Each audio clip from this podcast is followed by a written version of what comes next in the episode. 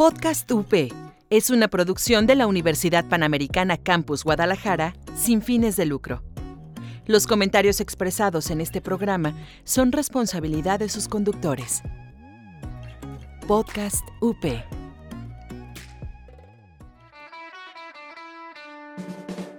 Estás escuchando Podcast UP. Encuéntranos en Facebook como Multimedia UP.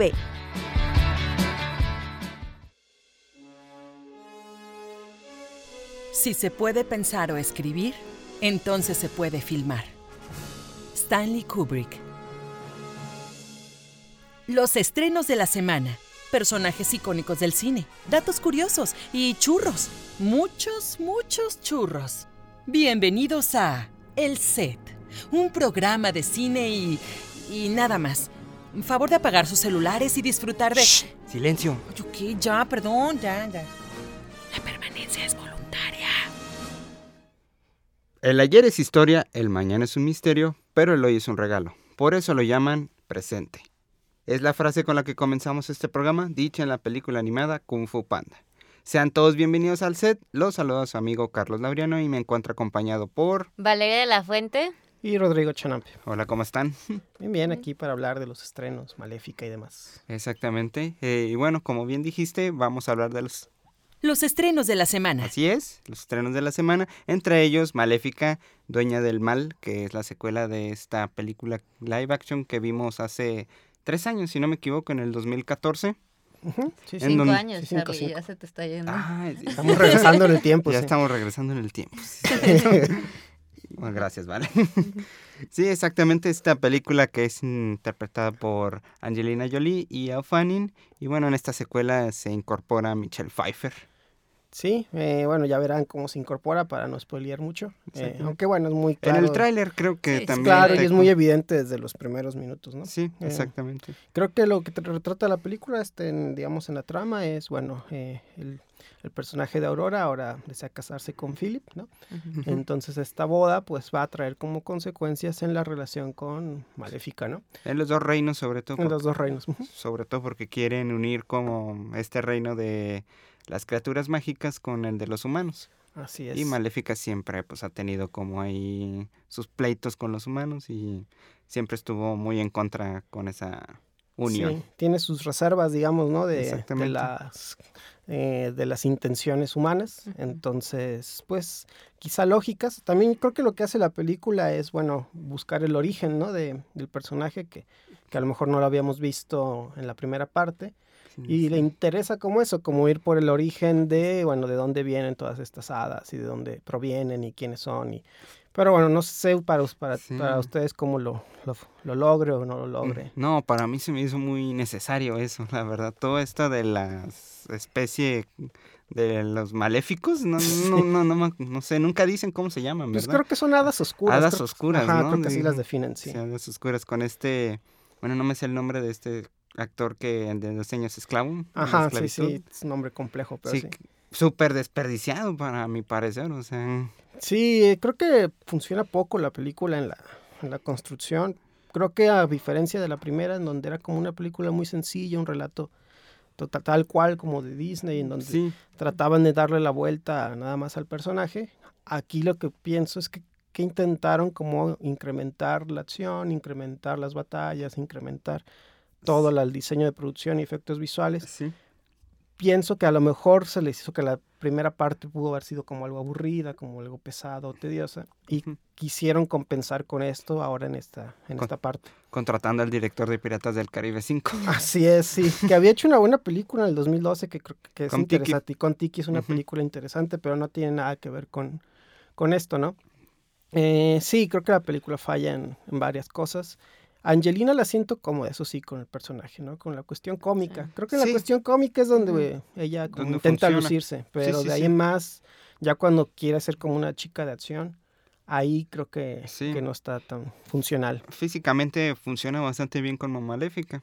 Si Sí. tú ves el diseño de la caricatura y lo comparas con Angelina Jolie, se parece bastante. Exacto. Son muy parecidos.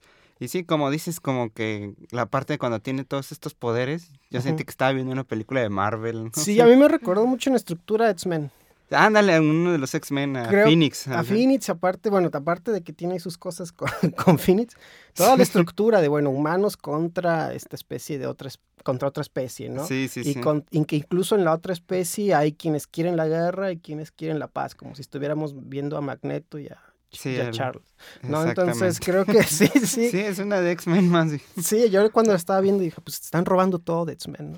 En versión bonita. En versión bonita. bonitos Bueno, ya, sí, ya Disney ya compró Fox, así que ya. Claro, entonces ya es como todas las, todas las tramas las puedo utilizar en sus cuentos infantiles, ¿no? Bueno, quién sabe, si nos hubiéramos quedado en la escena post créditos, hubiera salido una referencia con los X-Men. ya quieren unir esos dos mundos también. Claro, a lo mejor Maléfica va a ser parte de los X-Men. Sí, todo se debe gracias a Maléfica. Así es. Sí, no, creo que, que no la siento apegada al tono de la primera película. Sí, Ujú, Creo que exactamente. aquella era un cuento más clásico, eh, simplemente con otra visión del personaje, y esta busca otros caminos que tienen que ver más con la, con la acción. Y quisieron como volverla más mala otra vez, ¿no? Como que resolvieron Sí. todos sus problemas con Aurora en la primera y dijeron otra vez que se pelee con todo mundo y vuelva a salvarlos. Sí. Sí. le buscan un nuevo villano para que para despertar ese lado que ella tiene Maléfico. Entonces, como ella ya había resuelto eso en la primera parte, pues trataron de despertarle ese lado de nuevo con otro con otro villano, ¿no? Sí, exactamente. Que a mí, fíjate, la primera parte nunca me gustó, la verdad. tampoco. Aunque digas que es muy sencilla, ni así lo justifico. O sea, como Sí. esta versión de querer darle más protagonismo al villano, que es un buen villano, la verdad. Más adelante Sí. hablaremos un poco este, de los villanos de Disney, pero es un buen villano, es un muy buen villano de Disney. Pero como querer darle como todo esta este sentimientos de bondad y todo eso y que ella crió a Aurora y todo eso como que nunca me pareció. Sí, creo que tiene que ver con lo contemporáneo de darle otra visión a los a los villanos y no caer tanto en los estereotipos, ¿no? Sí. Y también pienso que era como una oportunidad. También creo que el personaje de Aurora, a lo mejor para llevarlo al, al live action, no era tan interesante como el no. personaje de Maléfica, ¿no? Sí, eso sí es el personaje más A interesante. lo mejor si se hubiera hecho tal cual desde la perspectiva del cuento clásico, hubiera, no hubiera sido tan, tan interesante ese personaje, ¿no? Porque en sí no es un... El personaje de Aurora es muy pasivo. Sí, ¿no? no. Sí, todos en realidad. Sí, todos- sí. Bueno, Felipe al final de la película animada ya agarra coraje, pero en realidad también es muy plano en toda la... Sí, no, aquí en esta película es tal cual un, Un príncipe. un príncipe, sí, me- sí. Encantador y ya. Ajá, un príncipe encantador que al final tiene unas frases ahí. Pero de ahí más no, no hace nada en esta Sí, película. yo ¿no? quiero paz para mi reina. Quiero más para mi rey. y cosas así, sí. Sí, ¿no? sí, Es- Así son todos los príncipes Disney, Uy, sí, no. todos, la verdad. Sí, y el Fanning es una buena actriz, ¿no? Es una buena Sí. actriz, la hemos visto en cosas que demuestran que lo hace bien, pero aquí, como te comentaba hace unos días, es, pues, es una cara linda, ¿no? Y que creo que la reducen a eso. Cuando el Fanning tiene mucho más para dar también. Sí, bastante que igual que Pfeiffer también, este, como decías. Ella ahora se convierte en la villana de la película, haciendo como esta reina hambrienta de poder. Sí, como de venganza también, y medio estereotipada, ¿no? Creo que todos los personajes que están alrededor de Maléfica son bastante estereotipados y Sí. caen como en los arquetipos, que ni siquiera arquetipos pasan a los estereotipos, ¿no? Sí, exactamente. Y, y creo que la película también se me hizo muy lenta. Se la sentí bastante lenta. Dura bastante poco, como una hora cuarenta. Creo que llega a las dos horas. Sí, creo que llega a yo las la dos sentí más larga. Dije, O sea, dura dos horas. Dos horas, ¿no? Sí, sí, dura dos horas. Sí, entonces, pero bueno, eh, creo que a, las, a los fans del, del personaje les puede llegar a gustar. Sí. Creo que solo a ellos, Sí, es exclusivamente para ellos. Sí. Pero es que, ah, tipo, lo que decías de al principio, eh, o sea, como que, o sea, no rompe con los estereotipos y todo. A mí lo de que me gusta de la 1 es como que si esta sal- salió como de lo típico Disney, como lo hizo Frozen y así como más relación hija y madre y en Frozen hermanas y todo, como que no es el típico historia de amor Claro. de príncipe y princesa. Sí. Y siento que eso le faltó a la 2, como que ya la quisieron hacer como dicen ya de... Acción. Ajá. Sí, de Totalmente, acción, sí. Totalmente de acción. Sí, y otra, bueno, película, otro estreno que tenemos, pues de acción, se podría decir, es Terror a 47 metros, el segundo ataque. El segundo ataque, sí. pues película, rápidamente, película de tiburones. Cuatro chicas, entre ellas la hija de Sylvester Stallone, se meten a una gruta maya, digamos, sumergida. Y bueno, van como de paseo, están buceando, y de repente aparece un tiburón gigante ciego, y porque está ciego, y, Ah, Cabe mencionar. y bueno, tienen que salvarse, ¿no? De eso. Algo diferente tenía que tener el tiburón, ¿no? Ajá, está ciego. ciego. Pero a pesar de que está ciego, no tiene ni, mejor olfato, ni mejor oído, nada. O sea, no, no sirve de nada. Que Es como. Sí, sí. Y bueno, tienen que sobrevivir ahí, ¿no? Los personajes, como siempre, muy planos, no nos importan nada, están ahí para hacer, digamos, alimento. Y Básicamente. básicamente para alimentar al tiburón. Y bueno, algunos sobrevivirán, ¿no? Que es muy típico de estas películas. La rubia. La rubia. El chico guapo. El chico guapo, sí. Como película de terror. Entonces, no hay nada que aporte, digamos, ¿no? Ni siquiera es tan ridícula como para ser buena.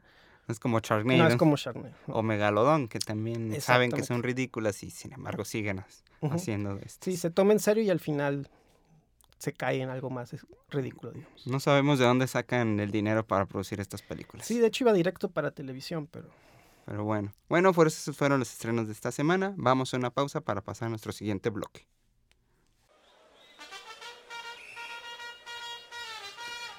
¿A ti que te gustan los deportes? Este programa Deporteando es para ti. Increíble contenido con las mejores opiniones de sus conductores favoritos. Escúchanos en Spotify, iTunes y iVoox, como es Podcast UP.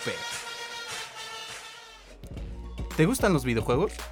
¿Quieres hacer tu propio o solo quieres conocer la industria? Escucha El Rincón del Juego, donde hablamos acerca del desarrollo de los videojuegos. El personaje de la semana. Y bueno, estamos de vuelta en el set con nuestro siguiente bloque, que es el personaje de la semana. Y esta semana se lo vamos a dar a Angelina Jolie por Maléfica. Así es, Angelina Jolie Boy, nacida en Los Ángeles, California, en 4 de junio de 1975, es una actriz, modelo, filántropa, actriz de voz, directora, guionista y activista por los derechos de las mujeres de nacionalidad estadounidense y camboyana. Sí, no, tiene un Ah, no sabía eso, no tiene sabía que ella era currículum. camboyana. Por favor. Tiene no sabía que ella era camboyana. Sí, sí, sí, Ah, sí, este, tiene por parte de su mamá. Mm. Este, sí, tiene currículum hasta eso, no, no- no solo de películas, sino también de otros proyectos. Sí, pues bueno, tiene una carrera bastante amplia y extensa, ¿no? Mm, Creo que desde parecía que su carrera se iba, con las primeras películas se iba a enfocar hacia otro rumbo, digamos, un poco más independiente, ¿no? Pero, y más una actriz, digamos, de, de rol. Pero parece que también por su belleza, un poco, por también por el gran nombre y por el impacto que, que generaba, empezó a tomar su camino por proyectos más de gran producción, ¿no? Exactamente, sí, él, em- ella empezó haciendo más proyectos en televisión y su salto al cine fue con esta película Gia. Gia en la que recibió eh, Globo, nominación al Globo de Oro a Mejor Actriz de Televisión, pero luego ya con Inocente Interrumpida y El Coleccionista de los Huesos fue como su debut gran, en la gran pantalla. Sí, eh, era una belleza impactante también para los finales de los, de los 90, ¿no? O sea, Sí. Su belleza era muy, muy distinta y eso también hizo que llamara la, la atención. Un personaje también siempre controvertido, digamos, también desde que inició. Y bueno, Inocencia Interrumpida es una película bastante interesante, de hecho por esa gana el Oscar a Mejor Actriz de, de Reparto, De reparto. Ajá, dirigida por James Mangold. James Creo. Mangold, exactamente. Y comparte créditos ahí con Winona Ryder, ¿no? Ah, exactamente. Y Jared Leto. Jared Leto, sí. Jared Leto también aparece en esta película. Sí, una película sobre los trastornos, digamos, psicológicos, ¿no? De varias, de varias chicas y cómo lo van, cómo se van recuperando, ¿no? Sí, exactamente como experiencias de los pacientes en un psiquiátrico. Sobre todo es como la premisa de esta película. Sí, una película interesante y que creo que es de lo mejor de su, de su filmografía, a pesar de que ya hace más, hace 20 años que, Sí. que tiene esta, esta cinta. Y creo que dentro de toda su filmografía de ser de lo más rescatable. Es muy buena. A mí me gustó mucho. Creo que es lo que más salva. O sea, su carrera. no, y la película sí me, ella destaca Sí, mucho, pues por sí. más que no es la principal, como que sí, sí destaca y se lleva. A mí lo que me gustó de esa que ya vamos a hablar más adelante, como que ah, después se enfocó más en la chica mala y todo, puedo contra todos y todo lo que hemos comentado en otras películas. Y esa es como más humana, más... Claro. Sí es fuerte, pero sigue siendo como de los trastornos, todo esto como ver a su interior y no es tan, aunque sí es mala, no es la mala puedo contra todos, pues. Sí, exactamente. Eh, después de esta película ya decidió convertirse en una heroína de acción, haciendo la adaptación de un videojuego Lara Croft, Tomb Raider, este, para el cine. Hizo dos películas, de hecho, de este, una en 2001 y otra en 2003.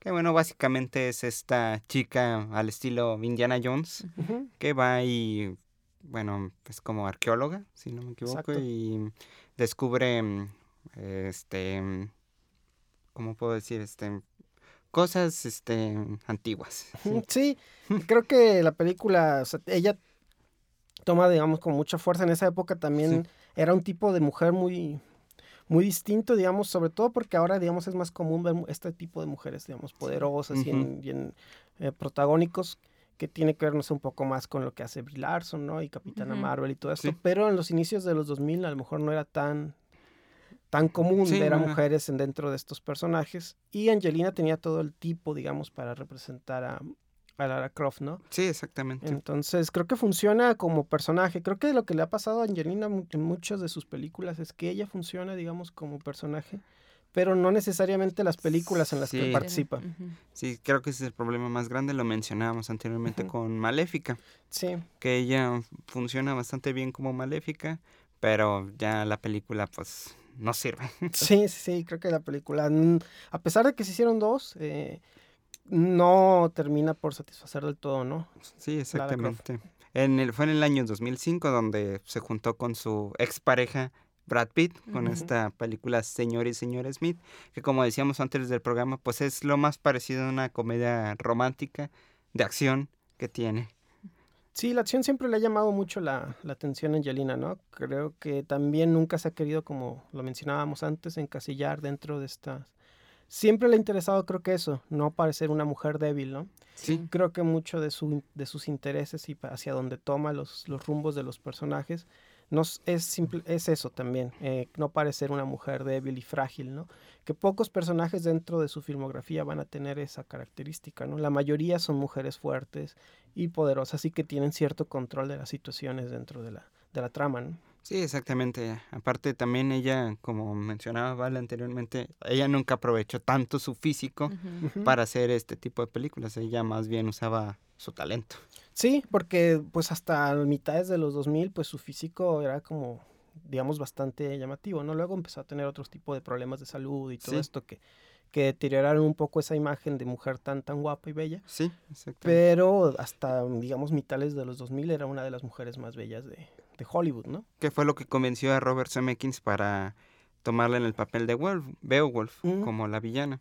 Sí, una película bastante extraña en su realización, digamos. sí, en su presentación visual, eh, que sí, pues este mito, digamos, pero el, y el personaje de ella también ahí es como medio fuera de lugar, digamos, de la cinta, ¿no? Hace de como esta villana que Sí, también Seduce. pero- seduce ahí, sí, su, incluso su cuestión visual no es tan atractiva dentro de la película, ¿no? Sí, sí, sí, formó parte como de una un capricho que tenía Zemeckis alrededor de los años siguientes de hacer como estas películas en CGI de Exacto. cuentos clásicos. También vimos una con Jim Carrey de cuento de Navidad.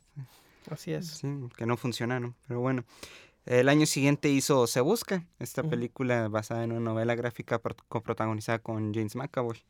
Sí, una, es una película que creo que en lo visual es bastante interesante, ¿no? En las Sí. cuestiones de cómo maneja los efectos, en cómo eh, la, la cámara creo que dentro de esa película es bastante atractiva, ¿no? Creo muy que dinámico, Es muy creo. dinámica. También. Y su personaje también vuelve a tener este mismo tipo de rol, ¿no? De chica poderosa Ruda, y eh. chica ruda, que parecida al de 60 segundos que la habíamos visto Ajá, antes también. exactamente, en Nicolas el Cage. 2000 con Nicolas Cage.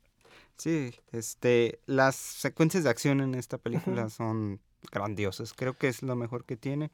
Y bueno, básicamente fue hecha para eso, Sí, para, para lucir las secuencias de acción. ¿no? para ser visualmente atractiva. Exacto. porque en sí la historia no es algo profundo. sí, eh, El Sustituto, donde hizo con Mancuerna con el director Clint Eastwood.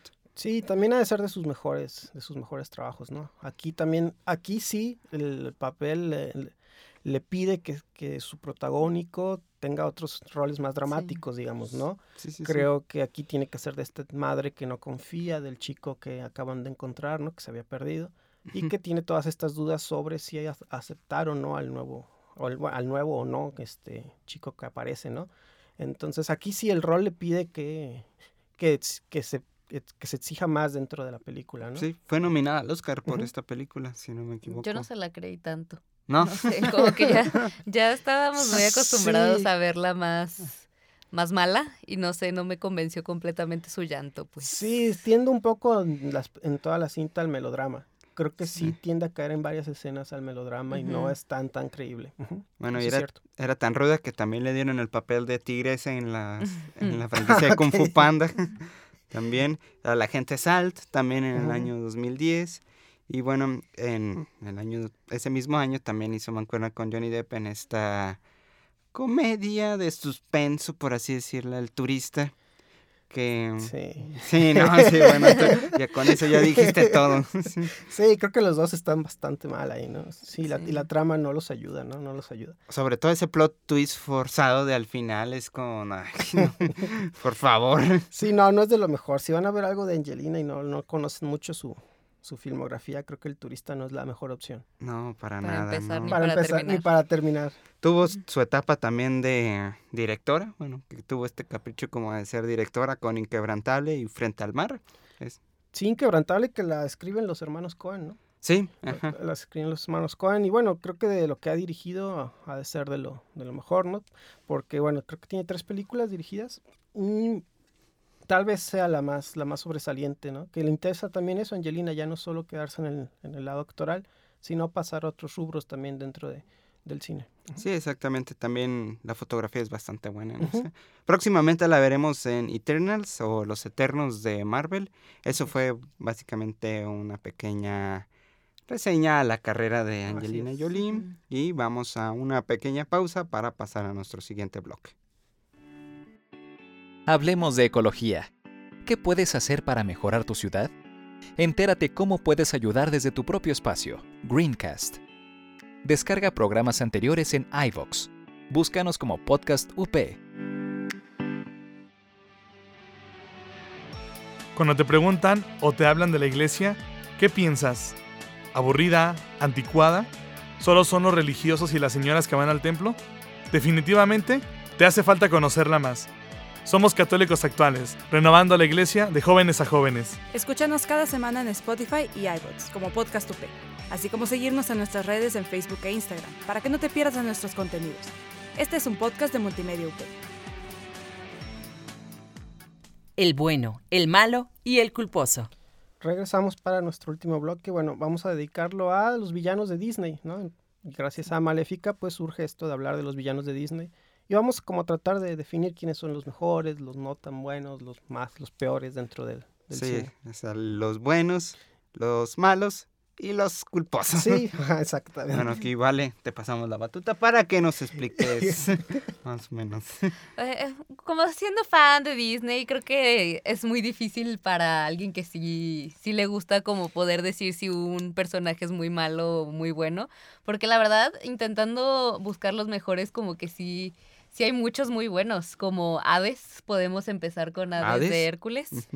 No, siento que a mí lo que más me gusta de él es como que no le, nada le sale bien. Como que él intenta hacer algo y sus como compinches acá, los amiguitos de que, Pena y pánico. ajá, traen el- la ropa de, de Hércules y el otro se enoja mil. Y, o sea, eso siento que lo hace muy chistoso como esos cambios de humor y todo que viene manejando. Sí, ayudó mucho este también que pues toda esta ira que tiene que de repente se controla y como todas estas frases que tiene. Sí, muy típicas de él.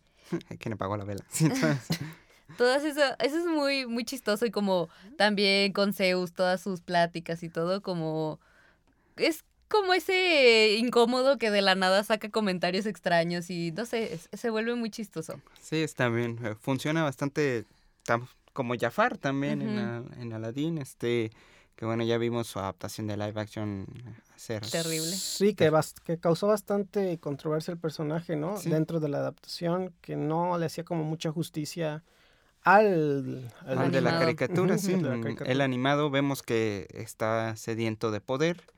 Es más malo. sí es más malo, sí. Este, su risa es mucho más malvada, incluso el diseño del personaje es como mm, alargado, este, con ojeras, entonces sí es un poco más temible a comparación del este actor joven que pusieron en el live action. Sí, creo que fue lo más criticado de live action. el Sí. villano. Scar también, que bueno, para mí es considerado el mejor villano que tiene Disney porque pues mató a su hermano, que quiere matar a su sobrino. Entonces, pues él también, al igual que Jafar, está hambriento de poder y siempre se sintió muy marginado. Entonces, pues como todos los celos y todas estas ideas que se hizo en la cabeza, pues hizo que matara a Mufasa, a su hermano.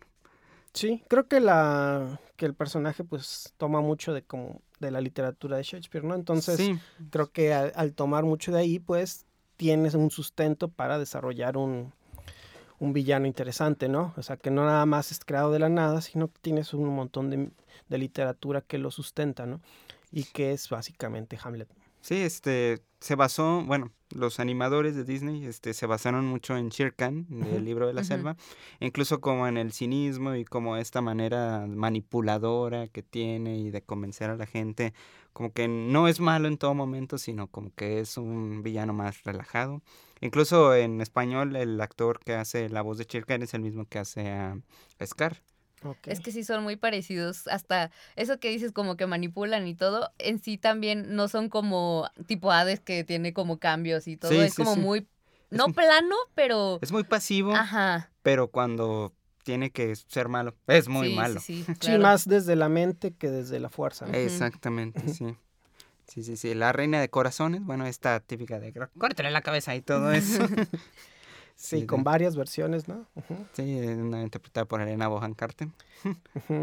Sí, eh, creo que no sé qué tanto les parezca que funcione en relación a otras versiones de, de, la, de la misma villana, ¿no? O sea, Creo que funciona bastante bien porque es como este personaje caprichoso, así que pues nada más quiere lo- hacer lo que ella quiere, pero no cae como en el cliché.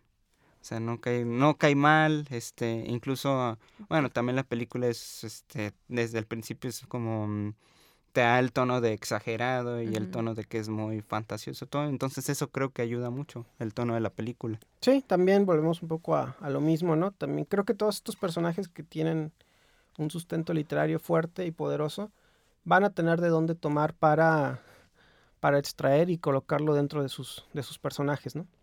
Mm, sí, Y exactamente. es, es- eso como también siento que las villanas en sí de Disney antes eran como más no no feas, pero como que la- las querían hacer como las muy muy rudas, como Sí, gorditas, toscas, como ajá, como Úrsula. Sí, Úrsula, exactamente, la sirenita, otra muy buena villana.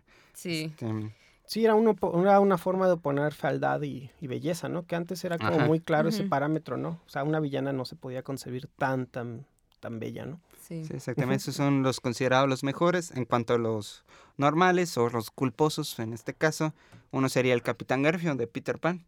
Este personaje que no, no, no siempre es, o sea, es malo, es villano al final, pero es un villano muy gracioso. Sí, Sí, lo más interesante creo que de ese personaje es la, la comicidad, ¿no? Sí, la, Con es- el- con el señor Smith. Coco- no, con el cocodrilo. Y con el cocodrilo, sí, también como que ellos tres hacen la parte cómica de la película. Sí, que incluso trasladarlo a la, a la versión de Spielberg funcionó bastante bien, ¿no? Con Dustin Hoffman. Con Dustin Hoffman. Exactamente. Sí, este, Cruella de Vil, que también es un personaje que funciona también eh, en la comedia, más que todo, con estos dos secuaces que tiene Horacio y Gaspar, también hace que hay como unas, tiene unas escenas y unos diálogos por ahí bastante graciosos. Sí, creo que también, creo que se, que se coloca más en ese rubro de la, más que de la maldad y la manipulación, pues es un poco más en el lado cómico y exagerado. Sí, exactamente. Pues, podrán ver que normalmente este, aquí en Los Culposos son más, van más inclinados a la comedia Ajá. más que a la maldad, como lo es Gastón en La Bella y la Bestia, que tiene también este secuaz chiquitito Lefou, si no me equivoco también, que también tiene ahí como sus momentos ahí cómicos ahí, este...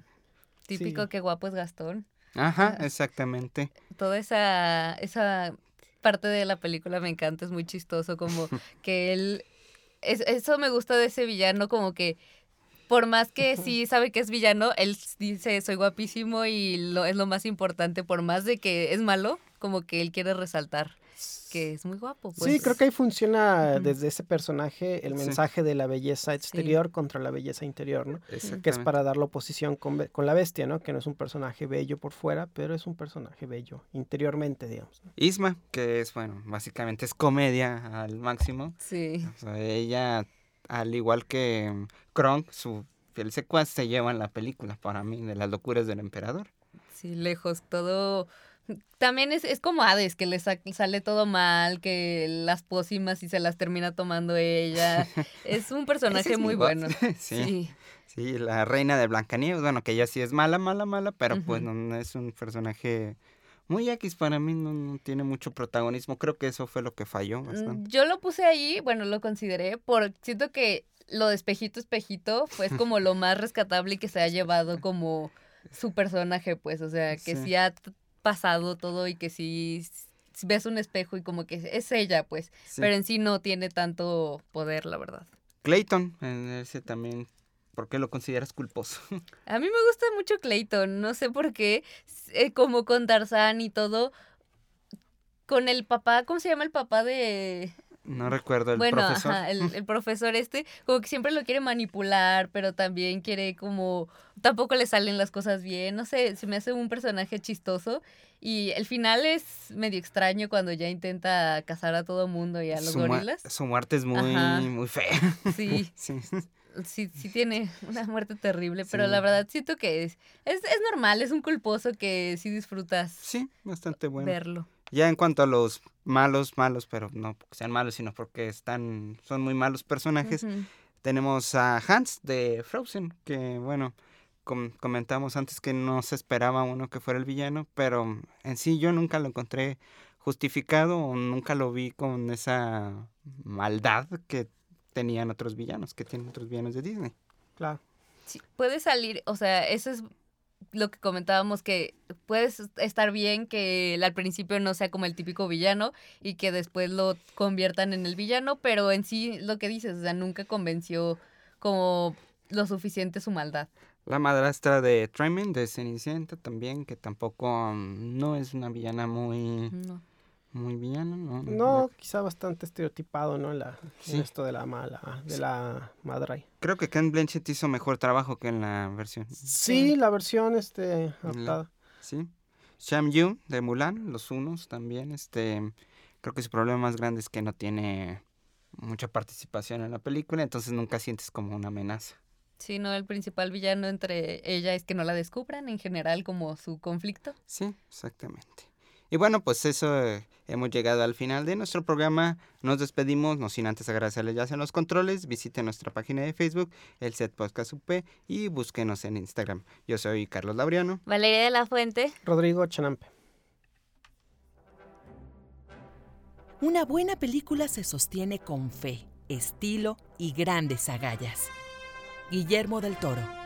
Esto fue El Set. Espero que hayan disfrutado la función. Favor de recoger su basura y salir por el lado derecho. Gracias. Estás escuchando Podcast UP. Encuéntranos en Facebook como Multimedia UP. Podcast UP es una producción de la Universidad Panamericana Campus Guadalajara sin fines de lucro. Los comentarios expresados en este programa son responsabilidad de sus conductores. Podcast UP. Ah, ¿Siguen aquí? Váyanse a casa. El podcast ya terminó. ¿Qué esperaban? ¿Una escena postcréditos?